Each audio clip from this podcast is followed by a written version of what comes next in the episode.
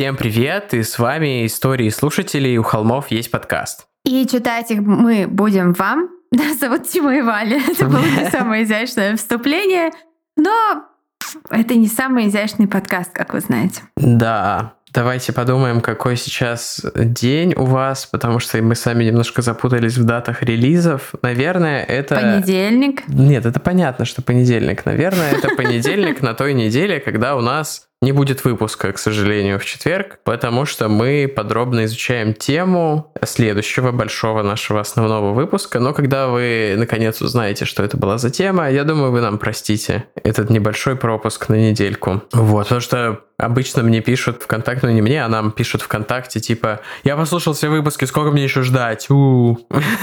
Поэтому я а, сразу извиняюсь заранее за этот небольшой пропуск. Да, я присоединяюсь. Простите нас. По-моему, у нас было точно такое же вступление в какой-то момент. Но я сейчас читаю такую жесть ради вас, друзья. А я пока нет. Я... Ну, я начну. Я пока что читаю другое на будущее. В общем, да, в свободное время от подготовки к следующему выпуску мы готовимся к выпускам, которые будут чуть попозже. Это был пассивно-агрессивный бах.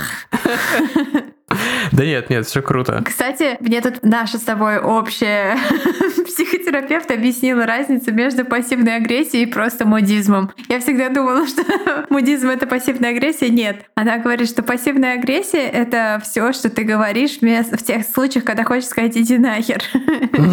Но по каким-то причинам не можешь это сказать. Типа «Ой, я только увидел твое сообщение». Это пассивная агрессия. Я, правда, часто вижу сообщения не сразу, потому что часто что-то отвлекает. Поэтому если я кому-то так написал, это не обязательно значит идите нахер. Что-то я еще хотел добавить. Впрочем, ладно, все важные оповещения мы обычно говорим в основных выпусках, а тут мы сразу к делу. Поэтому предлагаю начать. Предлагай, я соглашаюсь. Первую историю сегодня мы прочтем от Василисы. Привет, ребята! Начала слушать «У холмов есть подкаст» чуть менее месяца назад, и как настоящий подкастовый джанки подсела на вас, вернее, вы подсели мне на уши. Неплохо. Поскольку это выпуск, это письмо, наверное, присылали нам в июне. Ну или когда-нибудь давно, да. Как дела? Да. Все еще слушайте нас? Привет. Про подсел на уши я тоже что-то сегодня думал. Недавно виделись с коллегами, мы сейчас на удаленке все, но периодически собираемся на какие-то там раз там в квартал на встречи. И я подумал, что забавно, что подкаст у меня, но на уши садится совсем другой чувак. Вот. И просто конкретно эта формулировка у меня крутилась в голове, и мне было смешно. Вот поэтому решил поделиться. Ну вот, тебе было смешно от того, что у тебя своя собственная шутка в голове, а чел, с которым ты разговаривал, думал, что он у него хорошее чувство юмора. Нет, нет, он отличный чел, он мой товарищ, и, и просто он любит рассказать какую-нибудь историю из своей жизни. Как Мне мы. ли его осуждать? Как бы я... Да-да. Там уже несколько суток моих историй и не моих историй рассказано моим голосом. Собственно, за этим мы все здесь. Давайте э, продолжим. Простите за эту длинную, полную юридических отступлений историю. Во мне как будто бы проснулся беспощадный графоман. Как раз перед выпуском с Валей обсуждали этого Кристофера Баллу и то, как у нас печет с него до сих пор. Кристиана. Ну, сорян. Да. Ладно, все произошло не со мной, но я имела отношение к событиям. Звук отмотки назад. Кирилл. Спасибо, Кирилл. Я была тем ребенком, которого таскали с собой в гости родители. В зубы давали ручку и какую-нибудь тетрадку, чтобы не мешало взрослым говорить взрослые разговоры на взрослой кухне. Хочется верить, что у всех так было, потому что это до сих пор кажется мне садизмом. У меня такое бывало редко, но меня редко брали в гости, с другой стороны. Думаю, что... У меня такое было, когда к нам приходили в гости постоянно разные люди. Я помню, меня заставляли гулять в детстве. Типа не менее получаса в день я должен был гулять. Но да, развлекать себя самому приходилось, э, когда на улице была только собака твоя и ничего Главное, не не делать заняться. это как Дзюба.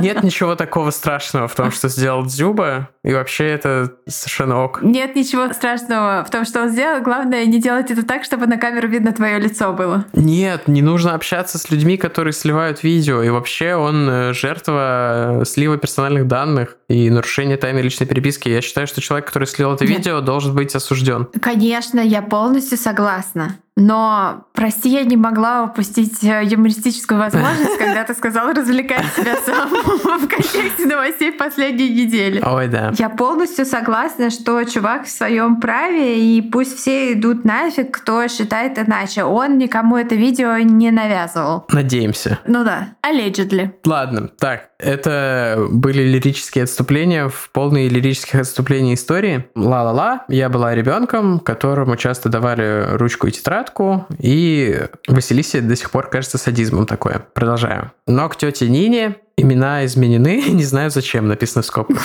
Ходить в гости мне нравилось, особенно когда Диана, младшая дочь тети Нины, не уходила на наши поселковые, я жила в поселке городского типа, тусичи со взрослыми и крутыми друзьями. Честно говоря, оставляли ее дома на выходных только в качестве наказания. Возможно, и меня приводили к ней в качестве наказания для нее. Даже когда Дианы не было, то развлечения все равно находились, потому что жили они в своем доме, а не в крохотной квартирке, поэтому там можно было найти на стоя одно занятие больше, чем смотреть мультики или еще хуже, чертить дурацкий узор косичка на каком-то клочке газеты, в скобках не спрашивайте. Все же знают Я знаю, о чем мы. эти мемы про Супер С, про Супер С, которые нужно рисовать в тетрадке. Я Да. видел на Reddit эти мемы, и я их не понял. Пожалуйста, объясните мне, есть ли там какой-то смысл, кроме просто того, что это С, нарисованное в тетрадке, есть ли там какое-то второе дно. Еще у тети Нины, помимо Дианы, было два сына, Саша и Юра, овчарка Дик и муж.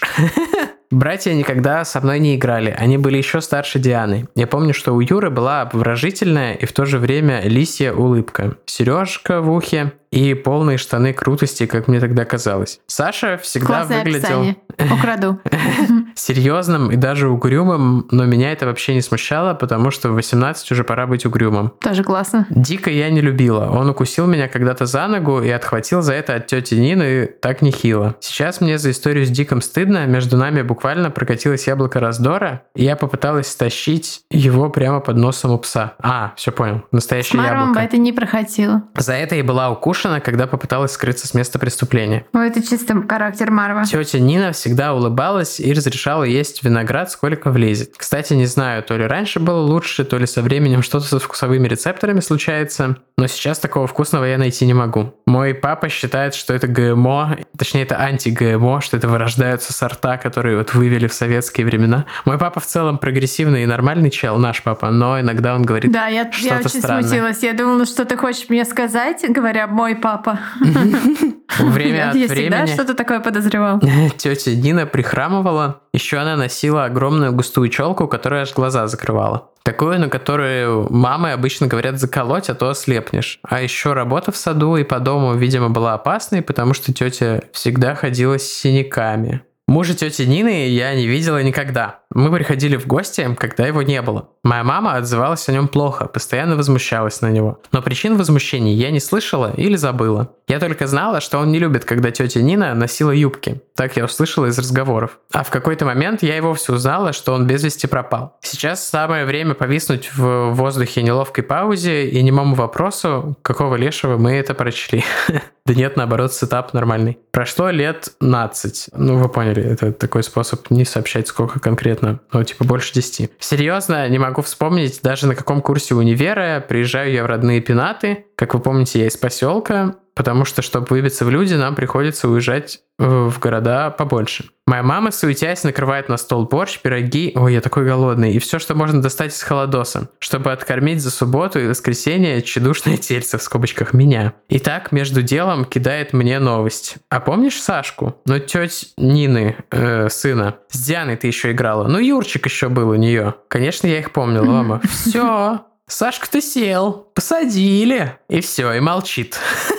Типичные мамские рассказы про людей из твоего детства. Такая типа, ну чё, чё, чё скажешь? Эм, Сашка сидел в баре с другом и выпивал. Ну как в баре? У нас в поселке два с половиной места, куда можно сходить выпить. И все они очень далеки от того, что вы, ребята, представляете, когда слышите слово «бар». Как-то раз сайт-бар мы с Валей, я тогда занимался издательством аудиокниг, а Валя как-то, по-моему, не часто еще бывала в Питере, может быть, уже переехала на Кипр, а может быть... Ну, в общем, не знаю, но мы редко виделись, и мы после студии моей, ну, у меня был, мне нужно, у меня были дела на студии, мы зашли в рюмочную, которая только открылась, и выпили по стакану пива Дон по 80 рублей. А было это не так давно, и 80 рублей за пиво это было ну, все, все еще очень дешево в тот момент. То есть пиво стоило там раза в два дороже ну, в других барах. И это пиво Дон накрыло нас так, что Вечер что мы звонили был... Костику и просили нас забрать оттуда. По-моему, он нас в любом случае должен был забрать, но в итоге э, вечер закончился, да, странно и забавно. Пиво Дон в той рюмочной, в ту рюмочную закрылись. Э, так, так, так, когда вы слышите слово бар, совсем не такой, как в True Detective, где Махонахи, Махонахи, МакКонахи, конечно, и Харрельсон обкашливают вопросики.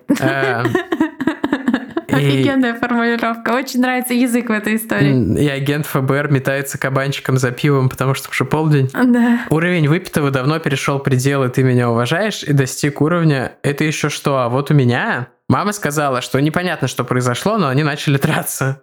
непонятно, что произошло. Давайте представим, что диалог был типа такой. «Ах ты, волосатая кукуруза, сейчас я тебя урою». «Нет, я тебя урою, гнилая ты редиска. Я батю своего урыл, и тебя урою, тупое говно тупого говна». Короче, вы поняли. Саш проболтался, что убил своего отца, и окружающие не приняли это за какой-то пьяный треп, а доложили куда надо. Что, кстати, мне кажется, для России очень странно. Ну ладно. Или даже сам этот собутыльник доложил. Началось расследование, Саш не особо там и скрывал уже что-то. Рассказал, что действительно убил, ударив тяжелым предметом по голове. Все случилось, когда отец э, в очередной раз начал сбивать мать, а я-то думала, что работа в саду столько синяков приносит. Это, кстати, вот такая вот пасхалочка, которую очень грамотно автор истории посеял в начале. Вообще классная история, очень классно написана. Оказалось, что он и до этого постоянно рукоприкладствовал, он сбивал ее так, что порой она не могла ходить. Дети всегда становились свидетелями этих сцен, иногда и им доставалось. В этот раз Саша не выдержал и налетел на маминого обидчика со спины. Видимо, понимая, что если отец встанет, то будет еще хуже, он продолжал его колотить. По словам Саши, Диана и Юра ничего не знали. Они спрятались в комнате.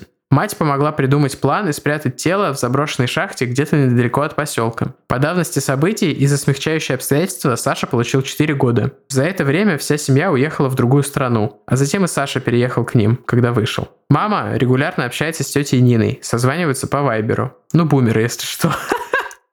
Блин, извините, это просто такая внезапная шутка про бумеров. Конечно, история это не смешная совсем. Если эта история попала в подкаст, а вы являетесь жертвой домашнего насилия и ждете знак, то это он. Уходите скорее, будет только хуже. Я даже не знаю, ну то есть убийство это, наверное, в любом случае ужасно. И я не решусь сказать в этот раз слово недопустимо, потому что ответ, э, ну то есть э, насилие в современном обществе, мне кажется, может быть ответом только на насилие. И когда насилие в ответ на насилие, то второе насилие в целом оправдано. И это такие обстоятельства... Ну, он защищал маму, брата и сестру. Он защищал. И себя. И себя. А от человека, у которого не было никакого на него не было никакой управы, ничего. Угу. И, конечно, ну, наверное... В России будущего, даже не знаю. когда у нас будет прозрачная система э, силовых структур и органов внутренних дел, я надеюсь, что реформы приведут к тому, что такие жалобы будут рассматриваться анонимно и правильно, и даже в маленьких поселениях с этой проблемой найдут способ бороться. Но в современном мире, и тем более вот в мире там N лет назад, в которые происходили эти события, я не думаю, что в поселке городского типа можно было добиться правосудия, обратившись в органы. Ну, точнее, очень сильно зависит от... Э, ну, это рулетка, то есть может быть где-то да, да. может быть где-то нет. Но, тем не менее, он получил всего 4 года, что говорит о том, что система пошла навстречу, угу. и это достаточно, ну, мне кажется, что это угу. хорошо. Ну, может быть, просто если бы они не прятали тело, они могли бы вообще не сесть. А если бы они сами вызвали полицию в этот момент. Но, опять же, я не знаю, как это работает на местах, и очень сложно... Я думаю, что это работает всегда в зависимости... Еще человеческий фактор имеет огромное значение. Кто твой участковый, в каких, угу. кто в каких отношениях, как не, это конечно, все да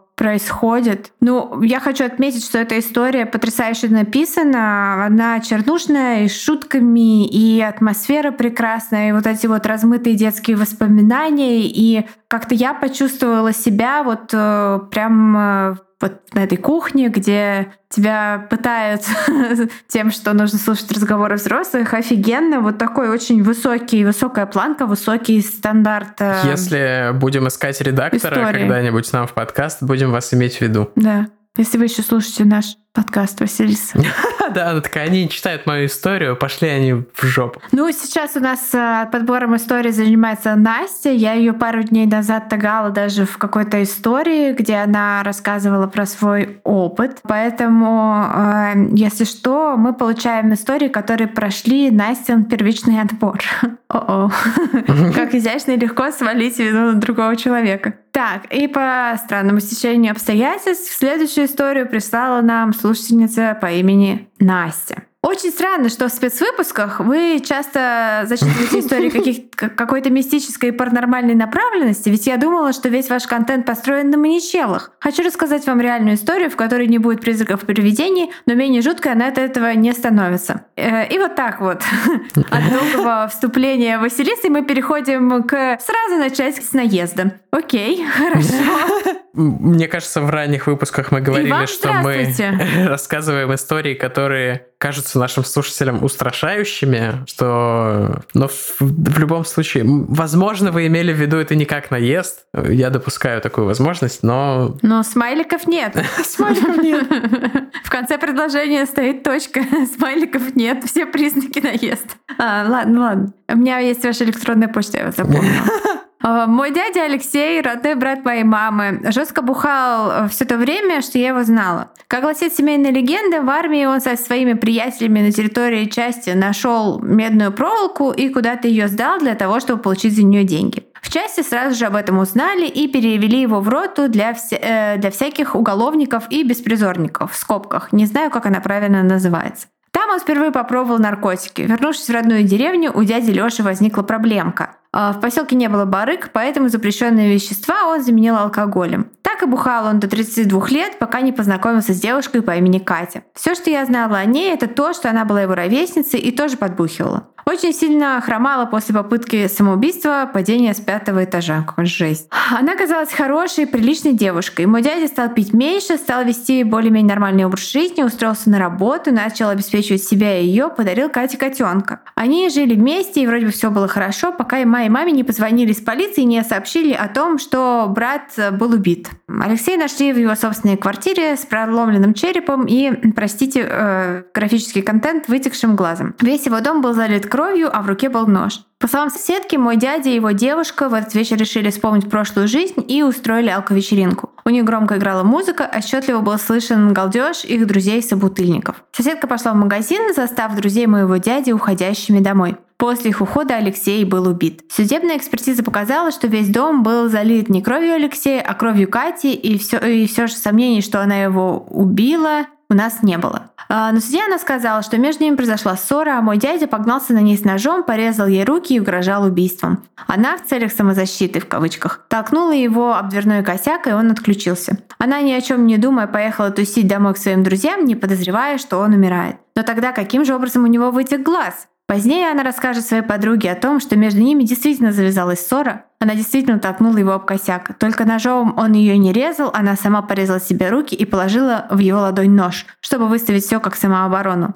А потом пнула его прямо в глаз, после чего он и вытек. Ю. Господи. И к друзьям поехала, чтобы обеспечить себе алиби. Ну, с этим у нее не вышло. Правдивую историю мы узнали намного позже, уже после того, как суд в нашем маленьком городке, которому было насрать на расследование, осудил ее за превышение самообороны и отправил в колонию поселения на полгода. А на похоронах дяди Лёши в церкви я сначала подошла э, к гробу другого человека, потому что даже не узнала лицо моего дяди. А здесь я вот пропущу э, следующее предложение. Он был совсем не похож на человека, которого я знала всю свою жизнь. Примечательно, что это было не первое убийство Кати, о чем мы узнали тоже намного позже. До знакомства с Алексеем у нее был сожитель Олег, После ссоры на очередной попойке она зарезала его, а потом по классике порезала себе вены и спрыгнула с пятого этажа. Якобы это он с ножом в животе скинул ее с балкона. Тогда она села, но тоже ненадолго. Сейчас Екатерина уже вышла из тюрьмы, проведя полгода в колонии поселения, словно в детском лагере с более строгими вожатыми. Снова пьет и с гордостью рассказывает своим друзьям о том, как она лишила жизни двоих этих людей. Да, эти мужчины были алкоголиками, но никто не имел права их убивать.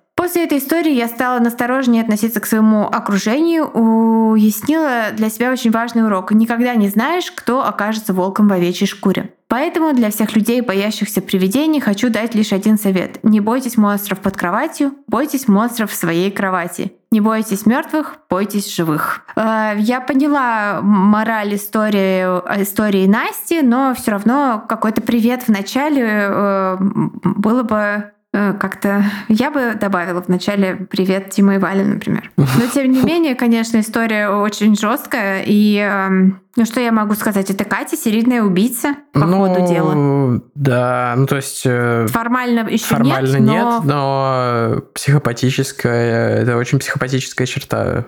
То, что она так легко переходит к, типа, к убийству, типа два человека, это уже mm-hmm. не случайность. И мне кажется, нанести себе какие-то увечья, чтобы прикрыть следы, это тоже такая очень да. свидетельствующая о таком радикальном искажении сознания вещь. Последняя история на сегодня анонимная. А, привет, Тима и Валя. Все, не ругайся, пожалуйста. Как и обещала, мои криповые истории оптом. Вы не отказались, значит, сами напросились. Наверное, у нас уже был от этого рассказчика какой-то материал, от этой рассказчицы. Да, наверное, да. Что-то мы, мы сказали.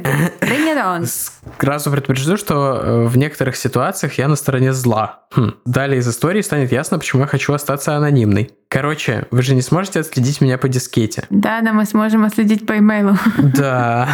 До того, как начать, стоит упомянуть три вещи. Может показаться длинно, но вы любите затянутые вступления. Я младшая в семье, у меня трое братьев, и самый старший из них был криминальным авторитетом в нашем городе. Его убили, когда мне было 17. Я выросла Опачки. в неблагополучном, от слова «очень», районе города-миллионника. Он находился на окраине, отделенный от остальных э, районов дамбой и оврагами. В Кронштадте, что ли? Центр для нас э, был почти другой планетой, на которой есть цивилизация разумных существ. При строительстве предполагалось, что новостройки займут работники нового завода. Но что-то пошло не так, и территорию между собой поделили разные группировки. Бандитский Петербург и Южный Централ нервно курят в сторонке. Ну, насчет этого я бы, наверное, не знаю, но хорошо, мы поняли серьезность ситуации. Дети от 7 и старше знали все места закладок. Большинство из них находились во дворике детского сада, где днем выгуливали мелочь, а ночью тусовались наркоманы и уголовники. Дети, в основном младшие школьники, частенько за шоколадку или семечки подрабатывали бегунками. Милиция к нам не совалась лишний раз. Могли и убить в скобках. Бегунки, это интересно, наверное, это как какие-то типа курьеры. У меня был ротвейлер, с которым приходилось гулять рано утром, часто еще в темноте, потому что он довольно агрессивно реагировал на других животных и людей, которые не напоминали ему нашу семью. Проще говоря, на все живое. Марф. Марф на улице лапочка. Он только дома урод. Давно его не видел. Итак, мне 10. Локдаун его изменил. Зима, раннее утро. Еще темно, на улице только я и мой пес. Мы возвращаемся с прогулки. Подходим к первому подъезду нашей многоэтажки и видим там мужчину. Он смотрит в нашу сторону и машет рукой. Самый обычный, в синей куртке и шапке, чем-то напоминает нашего учителя по труду если бы тот бросил пить. Я оглядываюсь, чтобы убедиться, нет ли кого-то за моей спиной и действительно ли это он мне. Но вокруг ни души. Даже окна многоэтажки почти все темные, за исключением одного-двух. В принципе, ситуация меня не напрягает. Я еще не пуганная, и со мной машина для убийства на поводке. Кроме того, в нашем районе все знают моего брата, а следовательно и меня. Тогда мне это казалось гарантией неприкосновенности. Подхожу ближе, и мужчина здоровается со мной, называет по имени. Меня это не удивляет, потому что у нас вся территория поделена на дворы между многоэтажками. Чужаки заходят редко, можно и по темечку получить и с пустыми карманами остаться. Он подзывает меня. Я его в лицо не узнаю, но мне кажется, что раз он знает мое имя, то все норм. Может, это знакомый брата, и нужно что-то ему передать. С другой стороны, где-то на периферии сознания он кажется мне подозрительным, потому что выглядит слишком нормальным. То есть я жила в районе, где меня окружали одни уголовники, в скобках бывшие и будущие. Здесь кожаные куртки, кресты и финки носили даже дети дошкольного возраста. Жестко. И тут вдруг этот учитель труда. В конце концов, я принимаю решение, что мужик выглядит слишком безобидно, чтобы причинить мне какой-то вред. Собаку приходится привязать к скамейке, потому что он не очень дружелюбно настроен к постороннему. Я бы ни за что не оставил собаку здоровой с незнакомым человеком. Э, не, я не осуждаю, просто поражаюсь вашей смелости. Я подхожу к мужчине. 10 лет. И он рассказывает мне историю, что живет на первом этаже, вышел погреть машину, а дверь в квартиру захлопнулась. Просит ему помочь. Он подсадит меня к форточке, я влезу через нее в квартиру и открою дверь изнутри. Я думаю, почему бы и нет? Нужно же помочь человеку попасть домой. Тем более для меня это не представляет никаких затруднений. И для меня это настоящее приключение. Я даже горда тем, что меня посчитали такой взрослой, что попросили о помощи. Форточку мужчина решил разбить. Он меня подсаживает, я разбиваю, разрешил разбить. Э, форточку я разбиваю камнем и пролезаю внутрь. В квартире темно и тихо, никого нет. Я сразу замечаю хороший ремонт и дорогую мебель, крутой телек на кухне. Все это предметы роскоши для нашего района, и немногие зарабатывают достаточно, чтобы такое себе позволить. Прохожу через коридор и, повозившись с замком, открываю его. Мужчина уже ждет в подъезде и сразу проскальзывает внутрь. Расплачивается со мной шоколадкой и просит никому ничего не рассказывать. Я ушла домой, довольная, что помогла человеку. Дома брат удивился, где это я в такое время раздобыла шоколадку. Ларьки-то еще закрыты. Я сразу же забыла о просьбе мужчины не болтать и рассказала, как все было. У брата изменилось лицо, он побледнел, а глаза чуть на лоб не вылезли. Но тогда он только сказал, чтобы я больше не влезала в чужие квартиры. А чуть позже я узнала, что мужик благополучно ограбил ту квартиру, а я ему в этом поспособствовала. Но главное, что я, в кавычках, дура ненормальная, цитата из старшего брата, поверила какому-то левому чуваку, сама же привязала пса к скамейке, тем самым лишив себя последней защиты, и добровольно влезла в чужой дом, где меня могли поджидать 10 маньяков-извращенцев, хотя на самом деле хватило бы и одного. Мораль всей басни – не доверяйте людям, которые выглядят неподозрительно. Кстати, это как в первых «Людях в черном», когда агент Джей на собеседовании убивает угу. девочку. Маленькая девочка, да. Да. А по скриптум. Когда мы завели котика, характер пса улучшился, и он перестал на всех агриться и кидаться. Пост-постскриптум. Мы завели котика не для того, чтобы посмотреть, сожрет ли его пес. Клевая история. Вообще, три крутых истории, каждая по-своему хороша. Это потому что теперь Настя нам их подбирает, а не мы сами. Ну вот, оцените работу Насти. Э, по-моему, да, это прям такой сильный спец получился. У меня здесь какой-то мотоцикл проехал мимо дома, и я немножко перетрухнула. Даже не знаю, какая история наиболее такая впечатляющая, такая лиричная и э, полная деталей и какой-то темной ностальгии и вот такого с неожиданным твистом, да, вот такая история Василисы, или же суровая бескомпромиссная история Насти, где прям э, сказала, как отрезала, и действительно мораль очень э, важная и такая достаточно ценная в этой истории, или же вот это история про э, десятилетнюю э, домушницу анонимную. И вот этот район с этими многоэтажками и дорогой аноним. Я скоро буду писать книгу вот про какие-то такие похожие вещи. Черканите мне в директ, пожалуйста. Я бы с вами проконсультировалась по паре вопросов. Да, но я хочу, чтобы аноним добровольно написал, если хочет помочь.